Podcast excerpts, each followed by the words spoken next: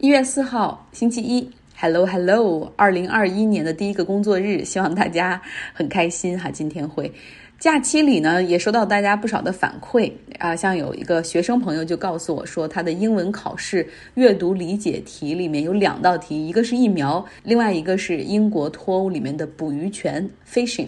他考试的时候看到题目都笑出了声，我相信他。考的一定会很好哈，因为你了解了这个背景之后，再做题的话，就不会再花时间去要理解文章到底讲的是什么，而可以更专心的在题目本身。那另外还有一个朋友，他就劝说你一定要更新喜马拉雅，然后他的理由有一些凡尔赛文体，这是一个潮词儿哈，如果我要用错了的话，希望莫怪哈。然后他的理由是说，像我们特斯拉汽车的操作页面上就只有喜马拉雅。那请相信，特斯拉车主中也有你的听众。我听了以后觉得太好笑，太可爱了，很好。我确实笑了很久哈，所以谢谢我，我也会尽管他们那个平台很不友好，但是我也会继续更新。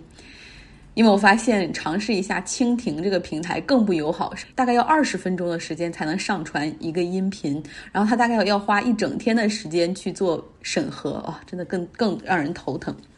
我的整个圣诞假期和新年基本上是在家，有很多人和我一样是严格遵守政府的居家隔离政令，但也有很多人选择出行，比如说会有一些人开车哈，可能几百公里去没有 lock down，就是还有餐厅营业的地方去和朋友聚会吃饭，因为谁不想念在餐厅里吃饭的感觉呢？还有很多人选择了坐飞机出行哈，继续像往常一样。然后到了圣诞节、新年的时候和回家探亲，美国各大机场在上周六的时候出现了一个返程高峰，大概有一百二十万的旅客通过了当天的机场安检。整个假期有一千六百三十万人次乘坐飞机旅行，这比没有 COVID-19 的时候还是少了百分之五十的。加州这个州比较严格，他建议哈，建议哈，并不是强制说回来之后，你如果出去旅行了，回来之后要做检测，然后要居家隔离至少七天。但是因为没有任何的 enforcement，政府也不会去统计谁真的出去了，然后也不会去 track 你的行踪，所以相信执行力度会比较低。那么这个社会现在已经变得就是遵守的人越发遵守，像我们呢，像我们城市里的好多人，就是包括跑步、骑自行车。的时候，他们都会戴口罩，而另外一部分人呢，就越发的无视禁令，然后甚至厌恶政府。目前，美国每天新增的 COVID-19 的感染是二十九万人，估计这个数字在过两天之后还会进一步增长。那加州的重灾区在南加州的洛杉矶那边，大概每秒钟就会有一个新增感染。据说，英国的那种变异的病毒已经在美国开始传播了。再来说说美国疫苗的接种情况。部分州是一塌的糊涂，像佛罗里达州哈，有人彻夜排队等待接种疫苗；田纳西州的一个老年人在排队的时候，因为等的时间太久，就累倒瘫在自己的辅助车上。因为在这一阶段所接种的很多是老年人。威斯康星州的一个医院工作人员更是蓄意破坏疫苗，他把五百多株的疫苗从冷藏室拿出来放到常温之下，然后第二天到别人来上班的时候，他再放回到冷藏室里面。那这个人目前也已经被逮捕。目前美国是有四百二十万人接种了疫苗，速度还是很慢。其实现在还是处于第一批疫苗接种的。这个过程之中，哈，在第一批谁来接种？对全美国五十个州都比较统一的想法，就是医护人员和住在养老院里面的老年人。那么马上要开始制定第二批谁来接种的方案了。那目前就是五十个州没有办法达成统一的想法，有的地区认为说应该继续哈让老年人来接种，比如过去是八十岁的，那现在应该到七十五岁、七十岁这个年龄段去接种。另外一些呢是一些有慢性疾病的。就是抵抗力比较弱的人群也可以开始接种，但是有的地方呢，则认为说要给这个老师和学生，因为要复课嘛，他们必须先来接种。然后另外很多的 essential workers，就是那些必须每天出门啊才能够工作的、维护整个社会运转的这些人，他们也要来接种。所以第二批接种目前看起来，如果是不同州有不同方案的话，甚至可能不同州里面的不同城市、不同 county，就是他们的郡有不同方案的话，那那第二批接种的计划将更加的混乱。疫苗在英国的接种情况那他们则走向了另外一个极端，就是在疫苗紧缺的时代，他们出现了创意的政策。英国政府宣布说，假如说你第一针打了辉瑞的疫苗，二十一天后应该接种第二针疫苗的时候，辉瑞疫苗还没有到货，那怎么办呢？你可以打其他品牌的疫苗进行替代。目前在英国获批的 COVID-19 的疫苗，还有他们本国的哈，这阿斯康利和牛津大学的疫苗。但是美国这边呢是坚决不允许去做这种 interchange 的，必须要用同一个品牌的疫苗来接种两针哈，因为美国这边认为是不论安全性还是有效性，那么你不同品牌的疫苗混在一起是没有经过任何测试和验证的，所以如此看来，英国政府的这个政策有点儿。太创新了，或者有点太有点赌博的那种感觉了。那有医学和疫苗专家批评英国政府在没有任何科学和数据的基础上就要试试运气，这会引来更大的麻烦。那英国政府给出的理由是呢，啊，相信我们把这个疫苗的原理哈，我们也知道第一针之后，它大概在十几天的时候就会激发人的免疫力开始响应。任何品牌的第二针的疫苗基本上都是巩固类型，所以问题不大。这就是他们那种粗犷的决策。对此呢，这英国里面的这个威尔士政府是拒绝接受的。他们出台单独的政策，就是两针疫苗必须是同一个品牌。他们给出的理由也很简单。就是辉瑞疫苗，它是 RNA 疫苗，但是英国所批准的另外一款疫苗阿斯康利的疫苗，它不是百分之百的 RNA 疫苗，所以这样混着打的话一定不行。也许是因为最后时刻哈幸运的搞定了脱欧协议，现在 Boris Johnson 的政府他们就愿意在更多的事情上去勇敢的进行尝试。那就来简单说一下脱欧吧。就在二零二一年的一月一号零点，英国正式脱离了欧盟。英国的货运所走的这个英吉利海峡，哈，他们这通过海底的高速抵达法国之后，那过去就可以没有没有任何的关卡，可以直接通过。那现在呢，需要过关卡的时候要提交一个清关表格，但是因为现在可能是节日期间，货车的流量也比较少，大概几分钟的手续就可以通过，就大家在那儿排队，然后这样通过就可以了。但是不知道以后的情况会怎么样。从欧洲抵达。英国那边的货车目前不需要任何的手续，哈，是因为英国政府还没有准备好，他们给自己了一个六个月的缓冲期，让整个的流程能够更顺畅。他们可能准备在这个边境去建一些自动关卡识别的，这样自动抓取就不用让车停下。因为你想，你如果一旦要让车停下的话，你可能还要在旁边设置一个庞大的停车场，要不否则如果排队的车辆太多的话，很有可能又会阻塞海底的隧道。对吧？所以这都是问题。他们给自己留了六个月的时间来准备。关于更多脱欧之后的真正影响，可能在节后哈，我们能够看出更多。二零二零年是对经济严重打击的一年，嗯，尤其是美国经济，大概每周有八十万人的新增失业人口，他们要去领失业救济。但是美国股市却在二零二零年出现了前所未有的好。那为什么实体经济很绝望，但是但资本市场却很火爆呢？为什么有这样的冰火两重天？因为美联储进入到了一个极度宽松的时期，就是利率长期会为零，同时他们买入了大量的债务，不论是政府债、企业债，甚至垃圾债也照单全收。美联储的资产负债表在短短三个月内就扩张到了三万亿美元，这几乎是上一个金融危机之后六年的一个总和，就瞬间哈为市场注入了大量的流动性，就注了很多水。所以你看到，就是这个资本既然这么充裕，不仅美国股市红红火火哈，从四月份之后的反弹红红火火，而且。就连虚拟货币的市场，像比特币又占到了三万美元以上，就相比它年初的低点涨了近百分之三百，就是太有钱了，这些资本都不知道该往哪儿投。那么，如果从数据上看呢？美国二零二零年前九个月的员工工资。只降低了百分之零点五，那相比二零零八年那样的次贷危机，这样的数据显得微不足道。有人说这怎么回事啊？这数千万人失业，为什么在统计数据上却看出这样的微小的差距呢？坏就坏在统计数据用的是平均数。那我们都知道，疫情让低收入的群体受到不成比例的严重打击，像服务业哈，不论是餐馆、商场、旅游业，还是超市、仓库这样的工作岗位。但是高收入的人群呢，他们不仅没有受到影响，而且远程在家办公哈，可以甚至更加舒适了。同时，他们所持有的股票还在上涨。假如说哈，就一个金融行业的高管，他的年终奖轻松拿到十万美元。我们再来看一个低收入行业的一个餐厅服务员，年收入二点五万美元。这样说来的话，一个高管最终年终奖可以轻松抵消四个人的年收入。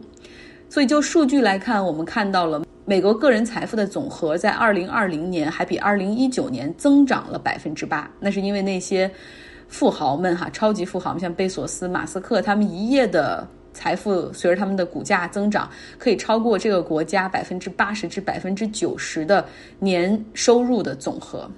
在我们国家，其实也有同样的现象在正在发生。据这个统计年鉴显示，在二零二零年，月收入在十万元以上的我们国家有三千万人，但是百分之九十的我们国家的人月收入都在五千元以下。所以你看，这种贫富差距的扩大，哈，不仅在美国，在我国也正在快速的发生。上周说，美国国会还在激烈的讨论把。个人的疫情补贴从六百美元要搞到两千美元，但后来也发现，在参议院没有办法去通过，所以后来也就按照，所以也就按照六百美元来发放了哈。美国人的银行账户里头就在新年之前多了六百美元，所以大家 还是挺开心的，又有钱去过年了。这也就解释了为什么在 New Year Eve 新年前夜的那天晚上，几乎每一个餐馆门口都是爆满的。我本来要去一个披萨店，然后那个队排到有一公里。那么长，后来去了一个日料馆子，日料馆子就是寿司嘛，其实它是很容易做的，但是大概等了一个小时才拿到我的订餐。大家又有钱了，有钱又来消费哈，好好的 treat 自己一番。好，今天节目的结尾有一个特别的部分，由米少给大家带来一些他最新的感受。大家好，我是在重庆没有暖气的 Michelle。首先恭祝大家新年快乐。我们扛过了魔幻的二零二零年，每个人都非常的不容易。如果听众中有医护人员或者奋斗在抗疫抗疫一线的朋友们，我特别表示我诚挚的感谢和敬意。元旦三天，我带外婆去了沙坪坝逛街，买了很多她以前没有尝试过的新奇玩意儿，见了一个老同学，见了一个新朋友。晚上都去医院探望外公，间隙的时间还要在微信上向一些过去某段时间曾经很亲近但现在联系不多的朋友或者前辈发去问候，实在是非常忙碌的三天。二零二零年的尾声对我来说其实是很劳累的一个月，一方面新工作的高强度内容需要适应和学习。一方面是我的外公，一位八十九岁高龄的老人，被紧急送进了医院。虽然他现在已经不用氧戴氧气罩了，但是，嗯，而而且也可以穿戴整齐的坐起来吃饭喝水了，还可以过问我的工作了。但是这件事情的发生，还是让我万分庆幸我留在了重庆。他刚刚住院的那天晚上，我赶到了医院。已经抢救过来了，意意识已经清醒了。于是我们俩有了一场单独的、深入的交谈。这位抗美援朝的老军人，我能够通过他年轻时候的照片去想象，曾经是多么的英姿飒爽。但那一刻，他就那么虚弱的躺在病床上，细细回忆起自己人生的遗憾。说起他和外婆为了抚养两个孩子所做出的争取和妥协，这是一些我以前从来没有知道，就以前从来不知道的事情。他甚至还在担心家里的小猫咪，让我跟外婆说，如果他再抓电视的话，不要打他。听得家里的阿姨都笑了，说自己都住院了，还有心情担心小猫咪。这是一种很奇妙的感觉，因为我从生下来就认识他了，他看着我成长，我看着他老去。可是，在病床前的那一刻，我发觉他和以前是那么的不同。外公原来有这么柔软的一面，会说一些我以前从来没有听过的话。我开始想，我们是否真的了解自己的家人？好像不见得。我特别敬佩老年人，我特别敬佩我的外公，因为该打的仗他都已经打过了。他跟我说，希望我能一直努力生活，工作上不要树敌太多，以及要考虑自己的个人问题，不要太挑剔。两个人没有绝对的合适，只有相对的合适。我笑着说：“我工作上哪有敌人，都是朋友。至于恋爱嘛，相对合适的也没有遇到呀。”这原本对我来说只是一句笑谈，可是外公停顿了一下，说：“实在不行，你可以去南京。”我脑子里顿时飘过去很多小问号：为什么要去南京呢？南京有什么寺庙求姻缘很好吗？或者南京有什么我指腹为婚的娃娃亲吗？正当我想不通的时候，外公严肃地说：“你可以去非诚勿扰。”我一下就笑出了声儿，说：“外公，不至于吧？”出了医院之后，我走过一条条闭着眼睛都能走回家的街道。我意识到，我完全低估了我的个人问题对我家人的重要性。我从未想过，老人家会去设想这么 open 的方式。我发现这其中的问题在于，不同代的人是有不同的想法的。就算我们都知道对方是怎么想的，可是我们无法深刻的意识到这对对方到底有多重要。这大概就是传说中的代沟吧，是一堵无形的墙。比如老一代的人会觉得结婚重要，也许是因为结婚是能过好余生的主流方式。毕竟千百年有这么多人已经验证过了。又或者他们已经走到了人生的尾声，回头张望，觉得结婚这件事做的真是明智。这些道理我好像都明白，可是我却无法因此。去开始专门寻找结婚对象的旅程。相对的，就算外公知道我一直很独立，我事业心强，我想靠自己的能力给自己更好的生活等等，他还是会在意我没有结婚。就算我们已经是沟通氛围不错的家庭，我还是不明白他为什么担心。我难道不够能干吗？他还是不明白我为什么不着急？难道你要一直这样下去吗？在很多人看来，从一线城市回到家乡的二线城市，代表着舒适，代表着妥协，代表着认输。以前我也这么觉得，好像是一件没有面子的事儿。尽管很多人说重庆很好啊，但是现在我认为。我回到重庆，这其实恰恰是真正的勇士的做法，因为我没有躲在北上广虚假繁荣的海市蜃楼、灯红酒绿里，因为那些不属于我。我在那里可以逃避家庭的责任，我可以对外公住院视而不见，只是在电话那头可能干着急。但是现在，我勇于面对生活原本的样子。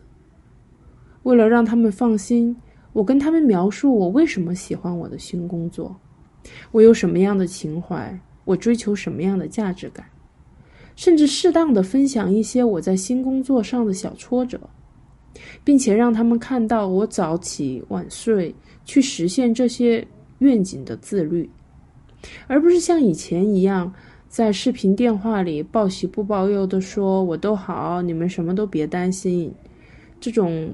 很空洞的话语。为了得到他们的理解，我向他们解释解释了我对恋爱经历的反思和总结，我自己对婚姻的观察和思考，而不是像以前那样简单粗暴的说：“你们不要着急，我不着急。”让他们慢慢明白，我并非是懵懂无知，我只是有自己的时间表和度量衡。这些沟通其实比。在一线城市自己独自生活来得更辛苦，因为我时时刻刻都在试图跨越那道无形的墙。我尊重老人，可是我更坚持自己的生活方式，因为这是我自己的人生。这堵墙不是我一个人会遇到的。如果不管，好像生活也可以过。反正大多数中国家庭都是那么过的。可是我回家的目的是这样勉强度日吗？不，我是为了回来圆满我自己的人生。所以，我也许在穿越这道墙的时候还会遇到很多困难，可是我不会放弃。回望二零二零年，参与张奥同学的平台是我最大的快乐之一。最开始我只是在缅甸隔离期间太无聊了，除了工作读书，还想和人有一些交流。没想到一步一步走到现在，在这个过程中，我看似在分享，其实在收获。我开始多了一种探寻自己的方法。重新拾起了我中学时代参与文学社的爱好。每次写脚本、录音频，我都有一种温暖的满足感，让我觉得平静而澎湃。其实，比我优秀的人有很多，可是我更乐于分享。我享受这种状态，永远以一种开放的姿态来面对家人、朋友，乃至不喜欢我的人。过去的二零二零年，从头到尾都是意料之外的。疫情爆发，回国、回家，迈入新行业、新工作，生活有很多的戏剧性。我已经很多年没有在家跨年了。去年我在缅甸，之前在北京或者上海，或者奔波在出差的途中。可是无论我在哪里，每一个新年，我都告诉自己。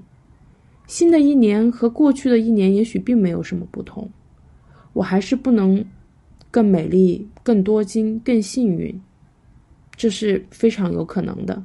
可是我可以更努力、更平和、更坚韧。二零二一年不会容易的，我已经可以预见到一些工作上或者生活上的困难，可是我很期待，经过这一年，我会更理解到生活的本质。我将会是更好的 Michelle。祝大家二零二一年都能够拥抱，都能够拥抱更好的生活，成为更强大的自己。谢谢你们二零二零年的陪伴。非常感谢 Michelle，每次听完她的分享，心里都暖暖的哈，好像为我的节目又增添了一丝 human touch，人性的部分，生活的部分。也希望大家喜欢。